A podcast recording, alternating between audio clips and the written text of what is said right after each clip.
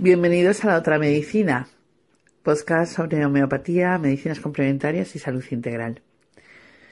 Hoy os voy a hablar de cómo nació la homeopatía.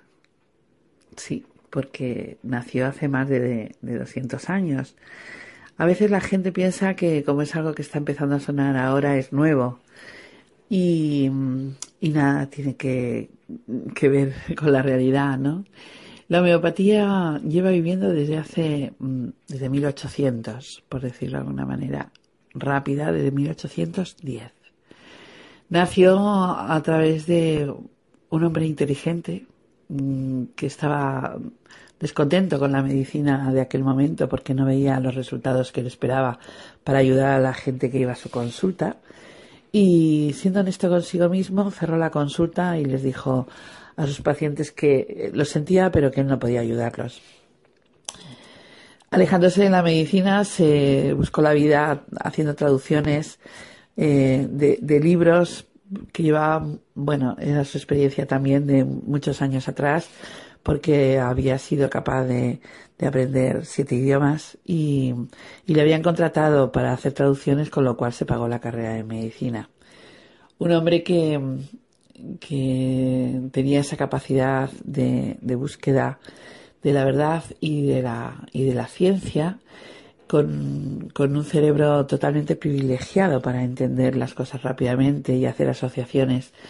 Y por eso cuando leyó el libro de, de Dr. Cullen, que hablaba de, los medicamentos que se utilizaban en aquel momento, que derivaban de plantas y minerales, eh, entendió que lo que decía Cullen al respecto de por qué los trabajadores que cortaban el árbol de la China, que era un medicamento que se utilizaba para quitar la fiebre del paludismo, eh, esos trabajadores de repente aparecían con fiebre y, y Cullen quería explicarlo de esa forma empírica diciendo pues que bueno eh, era por el sabor amargo de la planta lo que provocaba la fiebre y tal. Y, y sin embargo Hahnemann pensó Quizás la teoría de Hipócrates de que lo que es capaz de curar eh, es capaz de enfermar, que se puede curar con los semejantes utilizando lo mismo que ha producido la enfermedad, a lo mejor explica el por qué esta planta produce fiebre cuando a los pacientes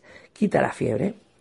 Así que decidió, decidió experimentar y eh, como un gran científico lo que hizo fue tomarlo en sí mismo y anotar todas las sensaciones, los síntomas y, lo, que notaba dentro de su organismo con la, con la toma de esta, de esta sustancia. Tomó 10 gramos de china, que es un peso que era el que se utilizaba en aquel momento, y comenzó a notar los síntomas y efectivamente le apareció la fiebre, una fiebre intermitente como ocurre con, con la fiebre del paludismo.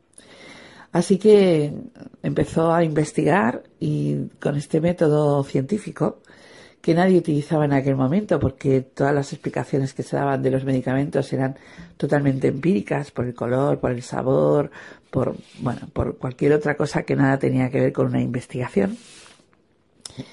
Él había leído eh, del doctor Haller que lo interesante era eh, experimentar tomando la misma sustancia que, se estaba utilizando para, para sanar, para poder investigarla y, conocerla a fondo. Y Haller fue el primero, y además se, le considera el padre de la fisiología en la medicina, en la medicina occidental, eh, fue el primero que realmente puso en marcha esta metodología de la toma de las sustancias en uno mismo, em, siempre con dosis no tóxicas y experimentó con solanáceas, que son unas plantas bastante tóxicas, y describió los efectos eh, no tóxicos de las solanáceas.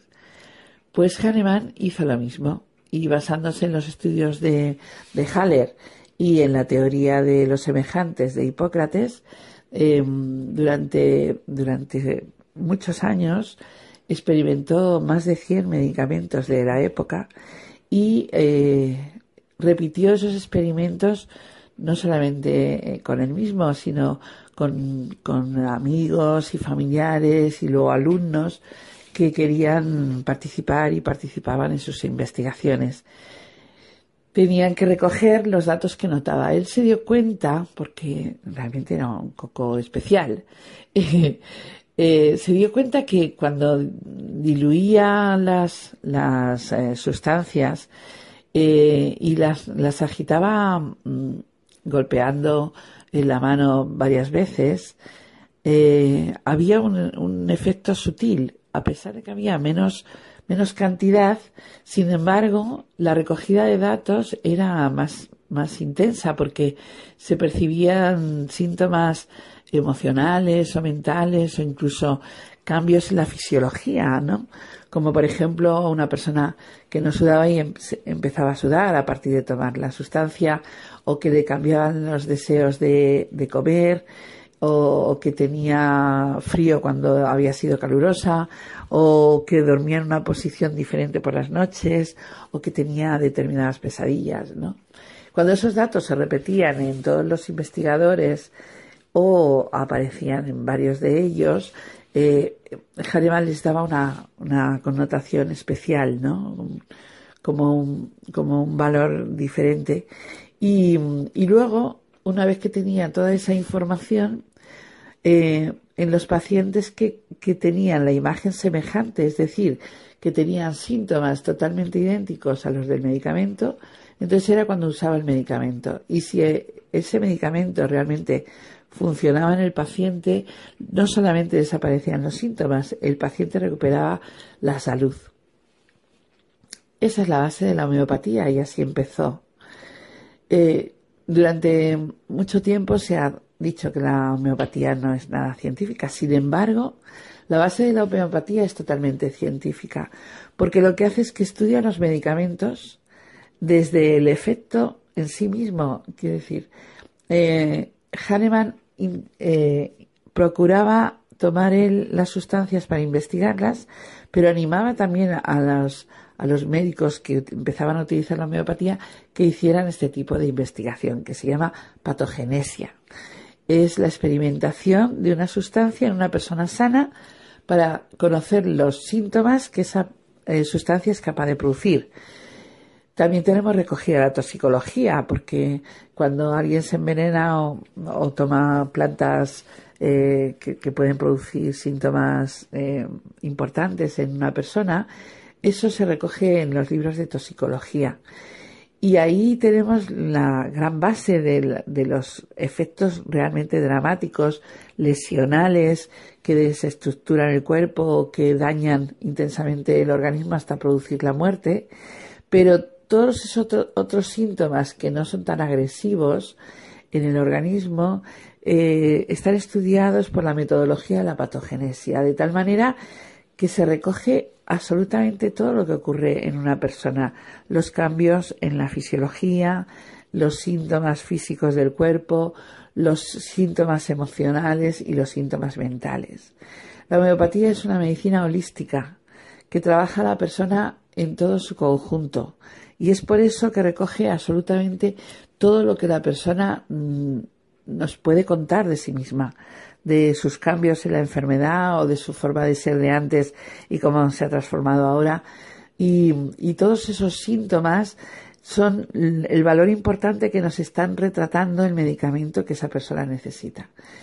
Esa es la homeopatía y esa es la semejanza que se busca en la homeopatía. Y es por eso que se dice que la homeopatía es una medicina de la persona, porque trabaja a la persona de forma individual es la persona la que nos está diciendo exactamente qué es lo que necesita a través de sus síntomas. Por eso la, historia clínica homeopática es muy importante en la homeopatía. Mucho más que incluso una radiología, o una analítica o, o, cualquier otra prueba complementaria que se utiliza en la medicina. La medicina se ha perdido la historia clínica. Muchas veces vas la gente enseguida va a las pruebas, ¿no? Y, es lo contrario en la homeopatía. En la homeopatía escuchas al paciente, observas al paciente y estudias al paciente en todo, en todo lo que puede manifestar una alteración de su salud. Y esos síntomas que a veces en la medicina no, no dan ningún resultado, ni en la analítica, ni en la radiografía, la gente piensa que no hay enfermedad. Pero la persona no se siente bien. Y, sin embargo, la homeopatía sí es capaz de valorar ese cambio en estado de salud de la persona como para encontrar cuál es el medicamento que necesita y devolverle la salud. Bueno, esta es la, la, historia del nacimiento de la homeopatía, ¿no? Como Hahnemann supo aprovechar eh, ese conocimiento que tenía de la historia de Hipócrates, de, del conocimiento de Haller y los consejos de Haller en la investigación y de ah, entender por qué una planta era capaz de enfermar a unos trabajadores que, que estaban cortando el árbol y a la vez era capaz de curar a los pacientes que tenían la misma fiebre por efecto del paludismo. Este es el, el cierre de este podcast y os animo a que veáis mi, mi blog Homeopatía y Medicinas Complementarias donde desarrollo este post más directamente hablando de Hahnemann y tengo otros muchos posts que hablan de homeopatía y de otras medicinas complementarias. Esto es la otra medicina. Os veo el próximo día. Gracias. Chao.